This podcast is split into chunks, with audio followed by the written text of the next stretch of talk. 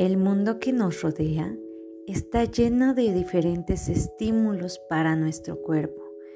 Nuestro cuerpo tiene miles de receptores cutáneos que detectan los estímulos externos, como son el sonido, la luz, el dolor, el frío y el calor.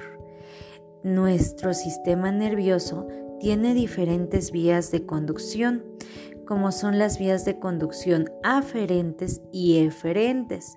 Las aferentes se encargan de la parte sensitiva y sensorial y las eferentes de la parte motora y asociativa.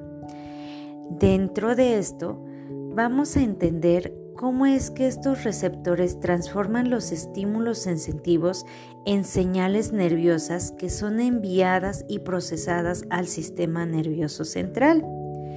Nuestro cuerpo es capaz de, tener diferentes vías de conducción nerviosa. Dentro de ello vamos a tener lo que es el tacto, el dolor y las temperaturas. El tacto lo vamos a poder dividir en dos, en tacto fino y tacto grueso. El tacto fino es capaz de discriminar formas, tamaños, texturas y eh, eh, sensibilizar las rugosidades de estas. Y el tacto grueso no es discriminativo, siempre, siempre agarra con toda la mano, a diferencia del tacto fino que utiliza la pinza digital. El dolor se va a encargar principalmente de la termoanalgesia, que se va a encargar del dolor y la percepción de los cambios de temperatura, ya sea frío o calor.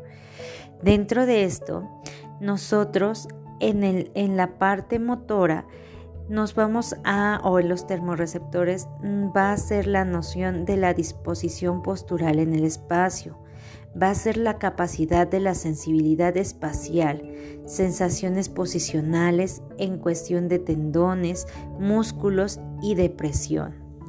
Nuestras vías de transmisión se van a, a convertir o van a llegar a través de un receptor periférico encontrando su cuerpo neuronal en el ganglio raquídeo.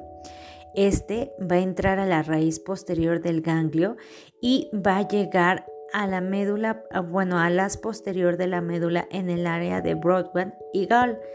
Ascienden al bulbo raquídeo y de ahí hacen una decusación sensitiva, llegando al tálamo a través de la cinta de raíz media, encontrando su tercera neurona lateral ventral dorsal del tálamo, buscando su cuarta neurona en la corteza postcentral en el área de Broadman 1, 2 y 3.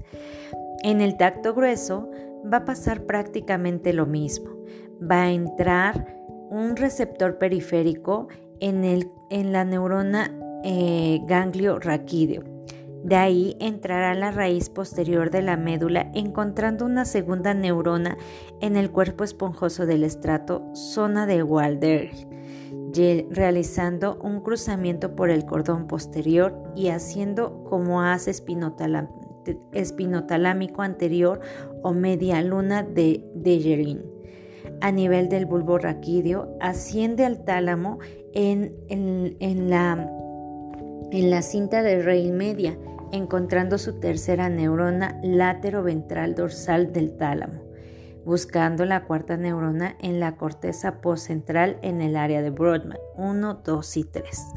La vía termoanalgésica va a viajar en el ganglio raquídeo, encontrando su segunda raíz nerviosa posterior en los núcleos de la sustancia gelatinosa de Ronaldo, ascendiendo o, haciendo una decusación en el bulbo raquídeo, se adhiere a la cinta de raíz media o lemnisco medio. De ahí vuelve a ser el mismo proceso de la tercera y cuarta neurona en, del tacto fino y tacto grueso a diferencia de lo que viene siendo los eh, vías propioceptiva inconsciente. Bueno, se van a dividir en dos, en vías propioceptiva inconsciente directa y vía propioceptiva inconsciente directa. Estas van a viajar en la primera neurona, van a encontrarse en el ganglio raquídeo, en la sinopsis en la segunda neurona que se encuentra en el asta posterior. de la neurona en el núcleo de Clark-Steering. Asciende como haz espino cerebeloso posterior o directo de Flesch. Asciende al bulbo por el pendículo cerebeloso inferior, encontrando su tercera neurona en el verbo cerebeloso. En el cerebro encuentra su cuarta neurona en el paleocerebelo de los núcleos globosos y emboliforme. Los pendículos cerebelosos viajan al mesencéfalo, cruzándose al lado opuesto, encontrando su quinta neurona lateral en el látero ventral medial, llegando al lóbulo frontal en la sexta neurona área de Brodmann 4 y 6.